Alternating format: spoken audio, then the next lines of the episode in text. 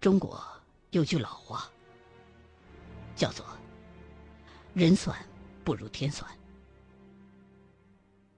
张长教，你知道他们发现的是谁的墓吗？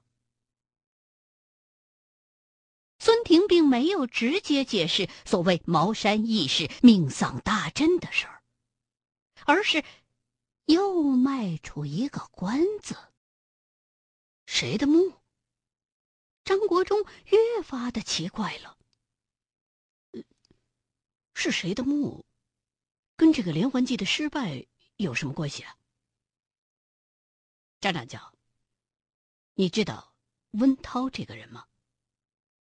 孙婷看着张国忠，微微一笑：“知道，太知道了。”张国忠一听“温涛”两个字儿，乐了，可算是回到自己的强项上来了。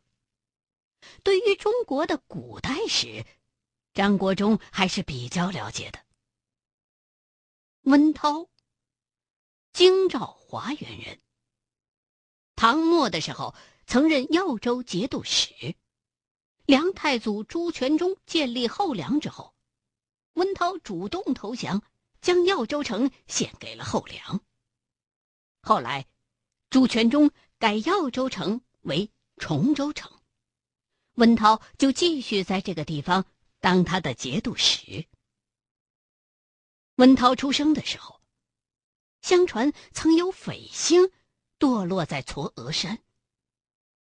他在任的七年之中，丝毫没有辜负这颗坠落的匪星，以锲而不舍的精神，把辖区之内所有唐朝的亡灵地种给倒了个遍儿。这其中甚至包括大名鼎鼎的昭陵。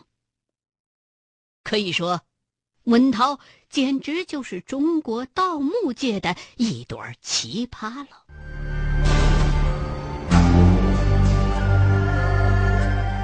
这，也是他作为五代乱世时期一个小小的节度使，竟然比很多帝王将相更加出名的原因。比起温涛这种搬家公司性质的盗墓贼头子，汉末的董卓、曹操派人盗的那点墓，简直就拿不上台面儿。民国时期的孙殿英。跟他一比，简直就是良民了。对于昭陵的盗取，应该算是文涛盗墓生涯当中最辉煌的一页了。相传，盗出的宝物，车拉马驮，几千人搬了一个月才搬完。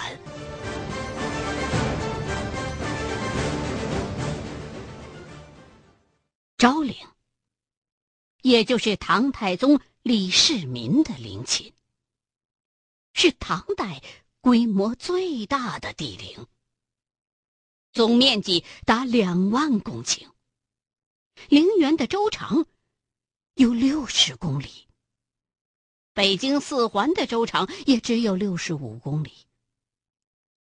昭陵陪葬的王公贵族超过二百人。用现代的数据估算，包括太宗陵和周围陪葬的王侯陵在内的整个昭陵，其陪葬品的总价值，大概相当于大唐鼎盛时期三年左右的国民总产值。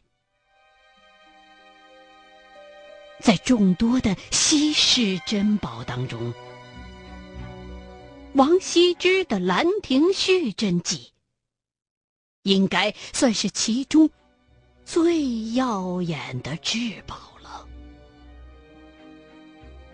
在唐太宗李世民的遗诏当中，点名要用《兰亭序》陪葬。按照史书记载，这部王羲之的巅峰之作。就应该在李世民的棺椁之中。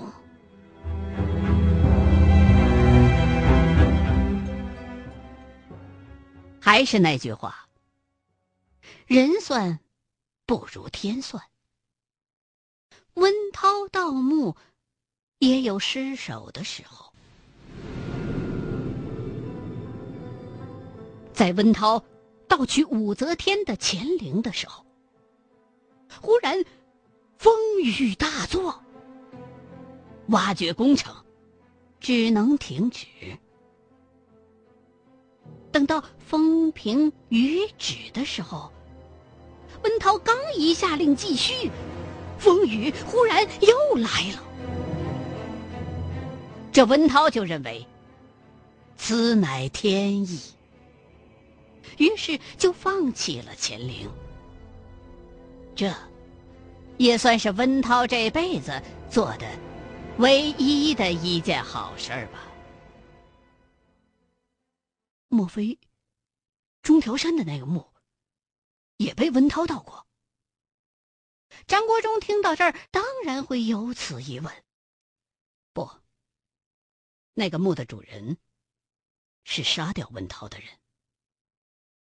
说到这儿，孙婷的眼中闪过一丝亮光。李嗣源，张国忠。不禁微微一笑。自从上次的巴山之行以后，张国忠对五代史也产生了兴趣。张大教果然博学。俗话说得好，“树大招风”。在民间传说当中，温涛为了保官保命，用自己盗墓盗来的宝贝四处打点，可是最后。却始终没能逃脱统治者的贪婪。螳螂捕蝉，黄雀在后。当文涛因为盗墓而捞得盆满钵满的时候，垂涎他这笔财富的，早就不是一个人了。李嗣源就是其中之一。孙婷皱起眉头，详细的分析着：后唐明宗李嗣源，本名。叫倪吉烈，成为后唐太祖李克用的养子之后，才改名叫李嗣源的。本来他是一名武将，也没什么文化。虽说为人比较正直，非常关心百姓民生，一度被称为五代明君。但是，他的骨子里仍然摆脱不了那种武将所特有的贪婪。之所以杀死温涛，原因之一就是担心温涛的善变会威胁社稷安危。另一个原因，就是看准了温涛盗墓所得来的那笔巨额的财富。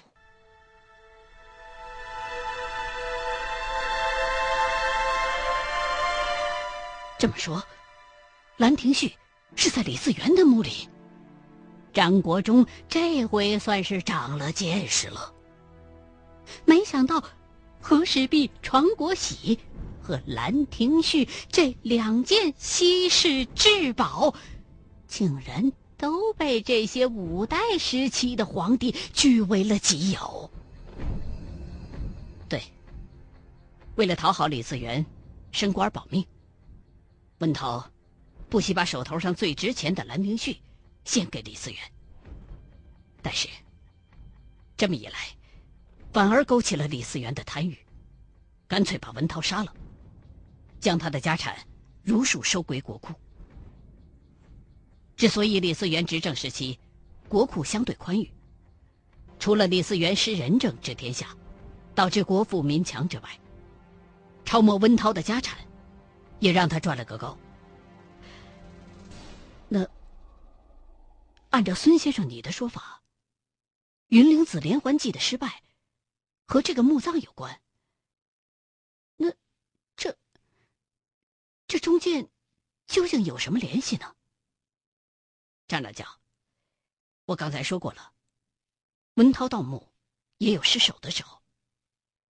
到乾陵的时候，文涛曾遇风雨，从而导致他放弃了乾陵。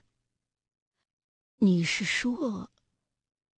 这李嗣源墓和乾陵有异曲同工之妙。岂止是异曲同工，简直可以说是变本加厉。李思源杀的不是别人，正是盗墓行业的老祖宗文涛。按照道家的理论，唐太宗的昭陵，应该算是阵局最为复杂的唐陵了。可是，这昭陵，仍然被温涛不费吹灰之力就给盗了。所以，李思源不得不考虑。用一些别出心裁的方法，来建造自己的墓。赞龙阵是唐代最流行的防盗墓局。这种畸形的流行，当然也衍生出了一批专门研究攒龙阵的术士。昭陵虽说复杂。但是在这些术士眼中，也不过就相当于高中生碰到了加减法的算术题一样。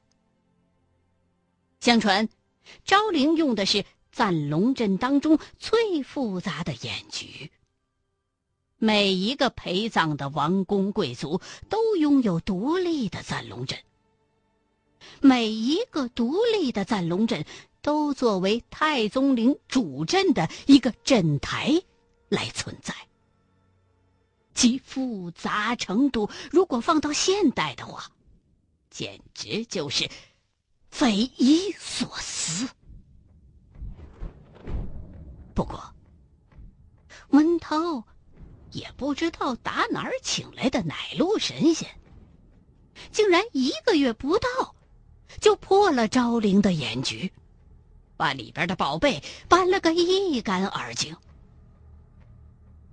鉴于昭陵的教训，李思源认为，传统的赞龙阵已经很难起到防盗的作用了，所以，他才用炼尸斧弄了个与众不同的攒龙阵。虽说其基本原理仍然没有摆脱攒龙阵的底子，但是实际的效果却要远远高于昭陵。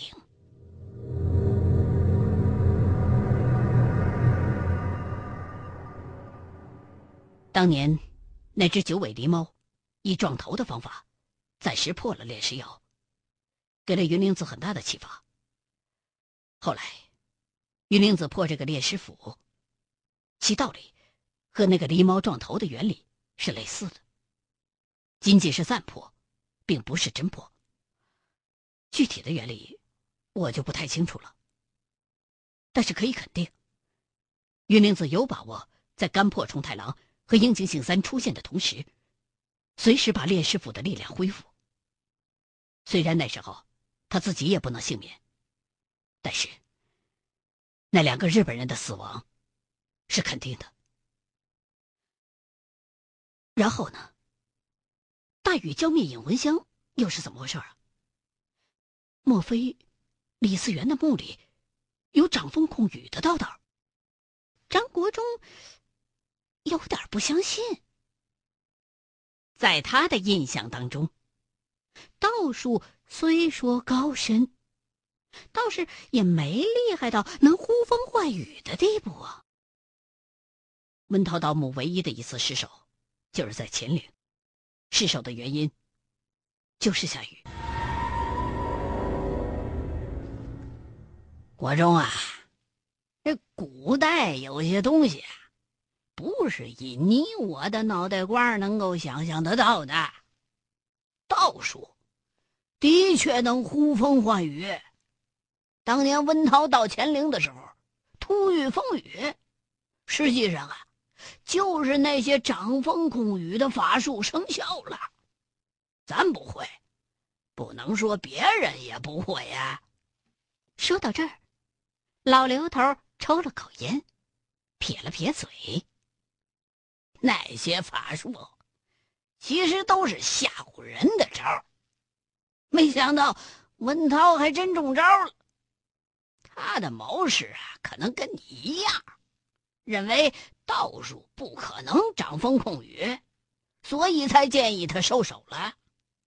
没想到李嗣源参考温涛的成败，在自己的墓里边也用上这招了。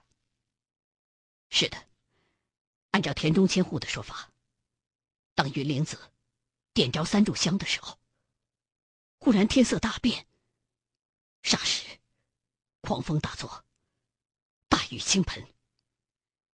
原田幸九郎的脸色当时就变了，而云灵子忽然拔出佩剑，刺向离自己比较近的樱井醒三，结果被旁边的日本兵乱枪打死。说到这儿，孙婷的语气仿佛有些激动，用拳头“砰”的一下砸在了桌子上。那是引魂香。老刘头皱着眉，若有所思。依我的分析啊，当时的情况大概是这样的：云灵子参考狸猫的方法，暂时破了那个由炼尸府组成的斩龙阵，并且以引藏大阵把炼尸府的力量。暂时引到了那三个茅山子弟那儿去。理论上讲啊，这么做是有严格的时间限制的。如果在一定的时间之内，炼师府的力量不被引回来的话，那么那三个茅山弟兄肯定有性命之忧啊。可是，当云灵子点着引魂香，准备把这炼尸府往回引的时候，忽然李四元墓里边那种呼风唤雨的道道生效了，把这引魂香给浇灭，引葬大阵就失败了。茅山那三个弟兄一命呜呼是肯定的，可是云灵子呢，却孤注一掷。见隐藏大阵未成，就想用真功夫一剑扎死那樱井行三，结果被乱枪打死了。唉，老刘头叹了一口气，顿了一顿，稍微的理了一下思路。炼师府的力量被隐藏大阵引走之后啊。那个战龙阵基本上也就没什么威力了，所以云灵子死了之后，日本人就大摇大摆的搬空了李嗣源墓里所有的陪葬品，其中也包括稀世珍宝兰亭序啊。可是这一切，尤其是后来下雨那事儿啊，马思甲老爷子并不知情。眼见着三个徒弟都惨死在那儿了，国宝也被倭贼给搬走了，而云灵子呢，也找不着了。马老爷子就不得不怀疑到云灵子头上，所以云灵子才有现在的汉奸名声啊！原来是这样。对了，田中千户是谁呀？田中千户是当时樱井醒三的贴身警卫。我专程到日本走访过这个人。按照他的描述，云灵子至少身中七枪，最后以佩剑称帝，战立而终。就连原田幸九郎本人，最后也对着云灵子的遗体鞠了一躬。说到这儿，孙婷忽然眼眶红润，语气也有些颤抖。张长小，关于云灵子这件事的来龙去脉，我查了整整五年，但是内地和香港的道门中人根本不相信我说的话，所以。我希望你能以茅山掌教的身份帮我澄清这件事。还云灵子一个清白，在下将感激不尽。说到这儿，孙婷忽然咬着牙站了起来，向着张国忠深深的鞠了一躬。孙先生，使不得！张国忠赶忙站起身来搀扶孙先生。为抗日志士澄清，是我等义不容辞的责任。快坐下。张国忠搀着孙婷坐下来之后，不禁满脑子的疑惑。请恕在下冒昧，不知道孙先生为了给一个素不相识的人昭雪，而耗费五年的时光，究竟是为了什么？